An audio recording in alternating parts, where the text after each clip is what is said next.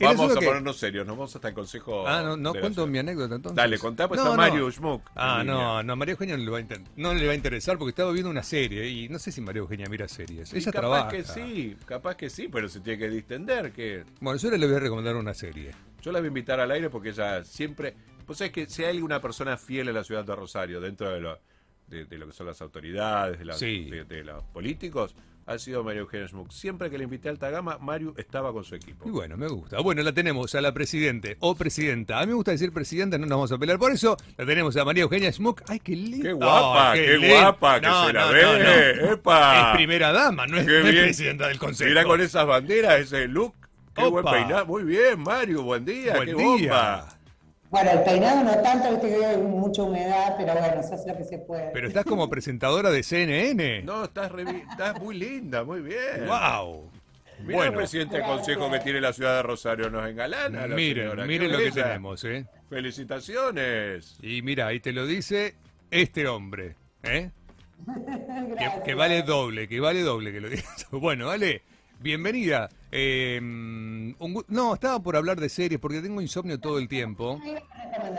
No, porque te cuento, yo tengo insomnio todo el tiempo. Tengo tox, tengo insomnio, tengo un montón de problemas. Augusto me dice que soy un plumero. Tiene, tiene razón, porque estoy loco, de remate. Entonces el otro día que tenía insomnio, me, me había levantado ese día a las 5 de la mañana para trabajar para una, para una empresita medio chiquitita. eh, y me, me levanté a las 5 y me terminé durmiendo como a las 3. Pero no podía dormir ese día. Entonces me puse a ver una nueva serie de Star Plus que se llama Love Victor, que es una historia de amor entre muy adolescente entre dos chicos. Ah, Es- me la la No, no, no es muy linda, no es muy tierna, es muy tierna. No, porque si hay algo que yo revalorizo hoy por hoy, algo que se está perdiendo mucho en el cine, hablando en serio, en el cine, en la tele, esto de eh, los contenidos blancos. ¿Viste que no hay tanto contenido blanco? Es todo muy violencia, crimen, problema, oscuridad, drama. Esto es una comedia blanca, una, una comedia, una, una serie blanca con un romance. No, porque además está bueno, porque cuenta la historia de un chico de 16 años que está descubriendo que es gay, o sea, que sabe que es gay, pero no sabe cómo afrontarlo y esas inseguridades que tiene, esas inseguridades que uno tiene cuando es chiquito y no sabe qué hacer, ¿viste? Si te gustan las chicas porque te dicen, ¿tenés novia? Que me pasaba a mí, que te decían, ¿y tu novia? Y yo decía, no entiendo nada. Bueno, Ahí ya me entusiasma, ahí ya me entusiasma. Claro, yo no entendía nada. Hasta que él de repente ve que entra este, eh, en la escuela un chico muy lindo, también de 16 años o 18. En realidad tienen más de 16, porque en realidad creo que la vida real tienen 24 o 25. Y, mm, y queda, queda como enamorado. Y bueno, él trata de pasar toda la temporada saliendo del closet hasta que finalmente lo hace. Y bueno, ese es como el final feliz. Ah, bueno, 20 ah, ahí- minutos ahí, dura. ahí me gustó. Es lindo. Bueno, nada, yo le hablé un montón y tiene que hablar ella. Claro, Un sí. desastre. ¿Por qué no empezamos El la- peor, el la peor nota? conductor de la historia. Bueno, Sí. María Eugenia, bienvenida. Gracias, chicos, ¿cómo están? Bien, bien, bien, bien. Bien, muy bien, Bueno, muy que se va a poner serio eres Augusto. ¿Por qué? No, no, no, para hacer preguntas serias. Ah, vamos, sí. sí, tal supuesto, cual. pero- No, bueno, María Eugenia, sos una de las precandidatas que tenemos en la ciudad a senadora, ¿no? Así es, acompaño a Rubén Justiniani. Rubén. A Rubén, a Rubén, a Rubén. Bueno, vienen bien las encuestas. Sí, la verdad que estamos contentos por ahora. eh, eh, me parece que se ha puesto competitiva la interna del Frente Amplio Progresista, así que estamos, estamos contentos y contentas con esta convocatoria. Esto es una lista que en realidad el arquitecto es Pablo Hapkin, que, eh, bueno, ante la desaparición por ahí de, de Miguel Lifchit como el gran elector, el Ujú, líder de sí, nuestro líder. espacio, bueno, Pablo realmente reforzó la convocatoria a todos los partidos políticos que componen el frente y bueno, logró la vuelta de Rubén Justiniani al Frente Progresista, eh, está un sector del socialismo, los radicales, que, que yo y está Palo Oliver que encabeza nuestra lista de diputados, eh, está todo el Partido Demócrata Progresista, el GEN, sí, Pares, bueno, realmente ha logrado convocar a todos los espacios que le dimos origen en su momento al frente. Y un poco lo que nosotros decimos siempre es que en estas elecciones internas lo que, lo que compite más que eh, una serie de propuestas, que en realidad todos parecemos que tenemos las mismas, eh, es una forma de hacer política, ¿no?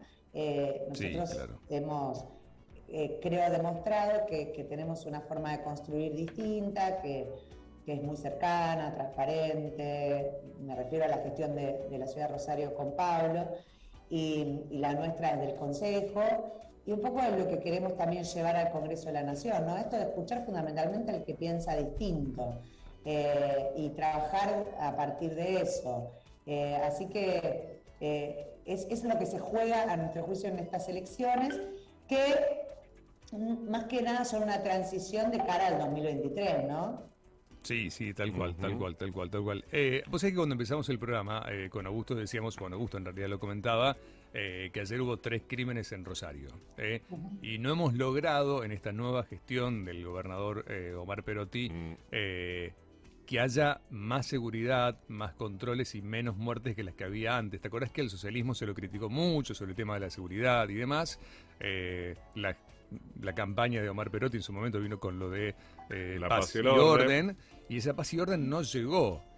¿Cuándo va a llegar esa paz y orden y cómo pueden colaborar ustedes, eh, María Eugenia, desde el Senado? Mira, yo lo que creo es que la única manera de combatir el narcotráfico, la verdad, es atacarlo donde más les, duele, que es el dinero, ¿no? Porque si no tenemos a, a Guille Cantero manejando el negocio desde la cárcel. Y eso solo se puede hacer con voluntad política de nación y provincia, coordinado, por supuesto que nosotros desde, desde el municipio también, Pablo, obviamente está eh, golpeando las puertas permanentemente para que eso suceda. Pero desde el Senado, yo te digo, Rubén Justiniani, a quien yo acompaño en la lista de senadores, ha sido el autor de la ley de extinción de dominio, que para quien nos vea o nos escucha entienda, es básicamente generar una normativa para confiscarle al narcotráfico sus bienes. Y utilizar esos bienes para luchar contra el narcotráfico. Se ha hecho en varios países eh, de Latinoamérica fundamentalmente que están con esta problemática, Colombia ha sido uno de los primeros, eh, y la verdad es que eh, tuvo media sanción y después perdió tratamiento legislativo porque muchos de los, de los diputados y senadores que argumentan en su eslogan de campaña permanentemente que, quieren combatir la seguridad la inseguridad del narcotráfico no, no lo apoyaron. Eso es dramático, ¿no? Porque que no se pueda aprobar que no, no exista realmente es, es tremendo, es tremendo. Acá, bueno, en la provincia se hizo en algún momento una extinción de dominio y se incautaron algunos vehículos y algunas cosas, recuerdo, pero que no se puede hacer a nivel nacional, que no haya una ley superior que lo ampare, ¿no? Y que, que logre empezar a tocarles el bolsillo, empezar a destruir. Pero bueno, también es la violencia, ¿no? Lo que nos ataca, que es, es gravísimo. Viste, yo ayer pensaba, digo, eh, eh, estaban los vecinos y los y los comerciantes de, de los tribunales, ¿no? De, de, ahí de calle Sarmiento y demás, este, que fueron otra vez violentados. Y están cerradas esas zonas. Y la gente dice, estoy cansado de vivir encerrado, ¿viste? Como ciudadanos tenemos que vivir en estar encerrados en lugar de estar en el espacio público, que es lo que nos corresponde. Es muy feo, es mucho atraso que estamos teniendo como sociedad, Mario. Sí, totalmente. Y además, eh, esta sensación de que no hay ningún lugar de la ciudad de Rosario en donde lamentablemente no se reproduzcan, eh, digamos, estos episodios de, una economía delictiva que, la verdad se fue apoderando ¿no? de, nuestra ciudad, como también pasa obviamente en la provincia de Buenos Aires, pero bueno, a nosotros nos importa acá porque somos rosarinos y rosarinas, somos santafesinos y santafesinas, y, y sinceramente yo no veo solución si no hay eh, una planificación del Estado Nacional junto con la provincia de mm. afrontar eh, esta problemática del narcotráfico. Eh, y, yo creo que hay que arrancar ahí, donde más les duele, que es en el dinero y en quitarle los privilegios a quienes son los líderes de estas bandas que, han crecido tanto en la ciudad. Sí, sí, sí, sin lugar a dudas, sin lugar a dudas. Digo, pero más allá de eso, también María Eugenia, ¿qué, qué otra cosa podemos hacer, no? Eh, Viste, bueno, tenemos desde, no sé, la teoría de las ventanas rotas, eh, que se aplicó durante mucho tiempo en, gran parte de Estados Unidos, donde, bueno, si la ciudad está bien este, cuidada, protegida, no hay graffiti, no hay cosas rotas, hay buena iluminación eh, y demás, también el mismo ciudadano la cuida, algo que a veces cuesta, eso, eso es parte... se ve vandalizando el espacio público. Claro. Ves las calles del centro, las plazas, las estatuas, etcétera. Hay mucha vandalización. Claro, eso es control de la municipalidad. Después tenemos la policía, que ya es control de la provincia, que no es control de Pablo, sino ya es control de la provincia. Eh, y no tenemos, que claro, y después tenemos la situación de pobreza, que es a nivel nacional, que ya no depende de Pablo. Viste que a veces nosotros le decimos Pablo con confianza, ¿no? Pero a veces se le recae. Como a él le gusta. Sí, a él le gusta, a él le gusta. Digo, recae a veces sobre una figura toda la responsabilidad. Y cada, digamos, cada estado tiene su responsabilidad. Quizás la de la MUNI por ahí sería cuidar un poquitito más esos detalles este, e impulsar otras... em, e impulsar que la provincia de alguna forma, Omar Perotti, reaccione y, y tengamos más policía en la ciudad. ¿Se puede hacer es. algo con Omar? Porque no, no, no atiende, me parece, el teléfono.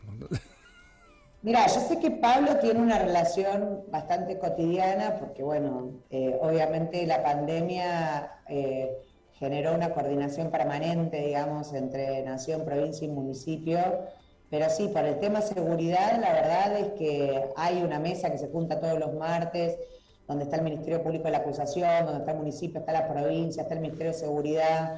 Pero lamentablemente nosotros no tenemos voto allí. Mm, Eh. Solo podemos opinar respecto de lo que otros deciden, ¿no? Eh, sí, lo que vos decías, nosotros tenemos potestad para resolver algunos temas que sí influyen en la seguridad, por Sí. ejemplo, la iluminación, por ejemplo, el bacheo, eh, por ejemplo, la apertura de calles, y, y- y es así como uno también provoca que, que los vecinos y vecinas pidan más el espacio. Por ejemplo, el otro día recorríamos con, con el intendente Villabanana, que se está generando una apertura de calles que si, si, si, la, si la recorren es impresionante. Sí, sí, sí, tal Eh, cual. Nunca, nunca la vieron así. Y, y eso ha provocado, fíjate vos, que, que, que las casas de, de- de chapa y muy precarias estén haciéndose de material, eh, que comiencen a pintarse, que los propios vecinos con los pocos recursos que tienen, al abrirse en las calles en las que son frentistas, comiencen incluso a cuidar más este, hasta su propio espacio. Y eso sucede en todos los órdenes. Si uno tiene una ciudad eh, donde el, el Estado está presente en la limpieza, en el arreglo, en la iluminación, también este, se, se autocontrola Claro. y empieza a tener, digamos, otra otra actitud frente a eso. Pero también hay que ayudarlo con, con- con las multas. ¿eh? Yo- Sí, sí, sí, que cree coincido, que, coincido. que hay que ser muy severo con el que no cumple las normas. ¿no? Ujú. Sí, Sí, por coincido, supuesto. yo coincido totalmente. Hay mucha A ver, en el mundo, eh, yo que viajo un montonazo y hago un montón de cosas, siempre les explico a mis amigos, chicos, no es que los norteamericanos o los australianos o los neozelandeses son eh, mejores que nosotros. Digamos, fueron criados en una cultura en donde hay mucha multa y ante la multa, ante la infracción, que se, y digamos, está la multa y la multa hay que pagarla. A veces pasa acá que tenemos una sanción, pero una sanción no se cumple. Claro. Sí, sí, ocurre. Ocurre mucho eso. Y creo que, bueno, algo de lo que estuvo haciendo Pablo, eh, que tiene que ver con el nuevo código de, mm, De convivencia. de convivencia, De convivencia. apunta hacia eso. Sí, y también existe otra cosa, perdón que interrumpa, que es el escarnio público, porque vos Claro. andá, no sé, voy a decir un ejemplo ridículo, lejano, pero en Alemania y tiene un papel en la calle, todos los ciudadanos se van a dar vuelta y te van a decir, usted está haciendo una cosa que está mal. Hacelo acá, yo que vivo frente, cerca del Parque Urquiza, todo el tiempo la caca de los perros, y la gente no la levanta y le decís algo y te Sí, insultan sí, directamente, te insultan. Sí. Totalmente, sí. Hay, eh, yo creo que, que tiene que ver con, con esto de, de instalar una cultura. eh, que pasó con, lo hablamos, lo hablamos siempre, ¿no? Que pasó con el cigarrillo, ¿no? Cuando uno eh, prendía un cigarrillo en un lugar en donde no se podía fumar, a- bueno, al principio, ahora ni hablar, pero al No, principio no, tal cual. eh, era la gente la que te decía, no se puede. Sí. Bueno, yo creo que hay que generar una cultura y si eso, hay que, eh, y si eso va acompañado de, de- de la multa, de, de algo que le, que le duela en el bolsillo, y yo creo que va a ser más rápido. Sí, Sin dudas. sí, coincido 100%. Ujú. ¿eh? Hubo como un atisbo de empezar a, a formarnos nuevamente como ciudadanos, no un contagio, algunas cosas este, yo había recibido, pero después no vi más ese plan en acción. Hace como un mes y pico atrás me lo habían contado desde Distrito Centro. Bueno, la idea es reactivarlo, ¿no? En todos los distritos y, que, y que vaya de la mano de la puesta en funcionamiento del nuevo Código de Convivencia, que yo creo que, después de las primarias ya vamos a, sancionarlo si, si, todo sale bien. Bueno, buenísimo, genial. Buenísimo, me encantó. No, a veces, a veces con pequeñas cosas me quedé pensando en lo de la caca de los perros, eh, que, es, que es una realidad. Yo hago una cosa muy rara cuando saco a mi perro a pasear, que me da tanta, me da tanta cosa. Ah, porque hay mucha gente que va con la bolsita y le y, se levanta y levanta la caca del perro. Sí. Pero soy tan obsesivo que yo, cuando el, mi, mi, mi cheddar mi perrito va a hacer caca, ¿qué hago? Le pongo un papel en el piso antes. Él hace ahí para que no manche ni siquiera el piso y después lo recojo con una bolsa. Se hago todo un proceso para que no se manche ni siquiera en la calle. Pero me quedé pensando que en muchos lugares del mundo, en realidad lo que se usa también son las plazas o los parques o los sectores para los perros. Digo que eso también colabora mucho, ¿no? Al orden, ¿no? Sí, sí. Colabora muchísimo y en Rosario no tenemos un una plaza para perros o un pedacito de una plaza para perros. Creo que en algún momento lo hubo en la plaza Pringles, ¿te acordás? Hubo un espacio para muy chiquitito. En, el Parque Urquiza también, pero no, no tomamos conciencia. Como ciudadanos tenemos que tomar conciencia de que no se hace, porque después si vos vas al parque y te querés sentar en el pasto y te sentás arriba de la caca, claro. te estás perjudicando si pisás caca en la vereda. Pero la gente no toma la conciencia de eso y por eso estamos como estamos, lamentablemente. Ojalá, ojalá podamos empezar a cambiar, ¿no? Sí, sí. Para tener la ciudad que nos merecemos, que es lo más importante. Sí, sí, tal cual. Bueno, María Eugenia, ¿cómo, cómo viene el Consejo este año? ¿Muchos, muchos proyectos aprobados? Sí, la verdad es que eh, una, tarea difícil esto de, de tantos bloques, porque bueno, hace que uno tenga que cada que cada proyecto trabajar la discusión, el debate y, el consenso eh, con miradas muy diferentes, pero sinceramente eh, tratamos de, poner lo mejor de cada uno y, que puedan sancionarse varios decretos y ordenanzas y últimamente la verdad es que eh, sobre todo este año la mayoría sale por, por unanimidad o por, o por amplia mayoría y por eso el código de convivencia, un poco el acuerdo es ese, ¿no? Bueno, pongámonos de acuerdo entre todos, por unanimidad, en, en, lo, que estamos todos de acuerdo. Y después, eh, lo, que no estamos de acuerdo, discutamos cuál es el punto que eh, por lo menos eh, nos deja contentos, aunque no sea lo que aspirábamos cada uno de nosotros, pero nos deja contentos con que va a ser normas de convivencia que nos van a permitir hacer de esta ciudad una ciudad mejor. ¿no? Tal cual. Sí, es importante, sí, el código de convivencia y también estaba pensando en que, este, bueno, están trabajando porque hay muchos, no siempre, pero ahora que volvió la actividad, sobre todo a Pichincha, lo que es este, ordenar la nocturnidad, que es muy importante, no prohibirla, ¿eh? Al contrario, porque Rosario siempre ha sido una ciudad nocturna, de salidas, de bares, restaurantes, discotecas, que, que se está intentando ordenar para darle un marco mucho más simple y mucho más ordenado, creo yo, Mario. ¿Y eso cómo está en esa situación, no? Porque sigue habiendo queja a los vecinos. Sí, yo eh, lo he discutido mucho con los vecinos, me he juntado muchísimas veces. Yo también creo que todos nos tenemos que ubicar en el contexto en el que estamos. Seguro. La verdad es que no es lo mismo el 2019 que un año y medio después de una pandemia que perjudicó muchísimo, fundamentalmente a los sectores económicos gastronómicos, a los del turismo, Tal cual. A, los restaurantes. Entonces, todos tenemos que poner un poco de nosotros para generar estrategias que permitan reactivar a todos esos sectores que tanto sufrieron en la pandemia. Entonces, la verdad que a mí me pone muy contenta que Pichincha esté lleno, me pone muy contenta que, se abran eh, el espacio público para garantizar que la gente se contagie menos eh, y que podamos utilizarlo. La verdad que si uno es estricto son dos o tres días a la semana y que con la restricción horaria que existe, la verdad es muy poco tiempo. Eh, así que yo creo que hay que empezar a, generar espacios en donde pueda convivir las aspiraciones de descansar de los vecinos, pero también las aspiraciones de crecer y reactivarse de esos sectores económicos, que por otro lado el Estado en su momento les dijo váyanse a Pichincha. No, no. No, no, no, no, claro, claro. tal cual, pero bueno, es como que, que digo, como ciudad turística que pretendemos ser, también necesitamos la noche que exista, porque a la gente No, le no, gusta claro. salir de noche. Obvio, obvio. Es una realidad salir a comer, a tomar un trago y la gente más joven ir a las discotecas. Y Es además es una fuente de ingresos, es una fuente de trabajo. Sí, por supuesto. Además, Además, además, además. o sea, Para la ciudad y para los em- para el privado y para la ciudad. Por, por supuesto. Para las dos partes. Totalmente, totalmente. Así que hay que recuperar eso, porque además le hace bien a la ciudad, como ustedes decían, y también le hace bien a los vecinos y vecinas que necesitan, después de un año y medio de tanto sufrimiento, Uf. tener espacios donde puedan salir, recrearse, este, no solamente en Pichincha, sino en los distintos barrios de la ciudad.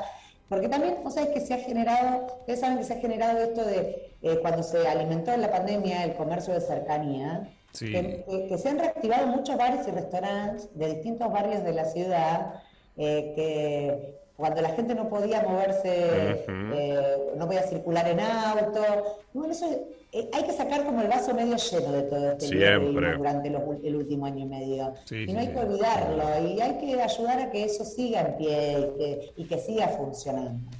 Bueno, María Eugenia, María eh, tenemos como momento un segmento de 10 preguntas, pero no sé si tenemos tiempo. Aún no tenemos tiempo. No, porque tenemos un montón de notas. Hoy tenemos Claro. un programa, ayer tuvimos un programa federal y Sí. hoy tenemos un programa muy local. Muy local. Tenemos ahora en cinco minutos a Alejandra La Mateus, que Ale vamos a hablar de lo que viene, que son, la no- es la- son las noches de las colectividades, eh, que vamos a tener este fin de semana en Rosario. Y vamos a tener al coordinador general del Gabinete Municipal, a Rogelio Biazzi, Biazzi. sobre las 27 nuevas infracciones de tránsito que serán controladas por Fotomult, Tal por- cual. Fotomultas, perdón, desde el mes de noviembre. Y vamos a hablar con los emprendedores que van a abrir un nuevo hotel en la zona norte de nuestra ciudad, un hotel de cadena internacional Mercure. y el Mercure. Mercure, un Mercure. Así que bueno, buenas noticias para la ciudad. Lindo, lindo. Me alegro mucho, son todos amigos. Seguro. Sí, sí, sí. Bueno, Eugenia, un beso enorme. Gracias como Gracias. siempre por tu buena voluntad, buena onda y, y sé que trabajás un montonazo. A seguir laburando, ¿eh? como siempre. Un beso enorme. Un beso, gracias María Eugenia. María Eugenia Schmuck, presidenta del Consejo Deliberante.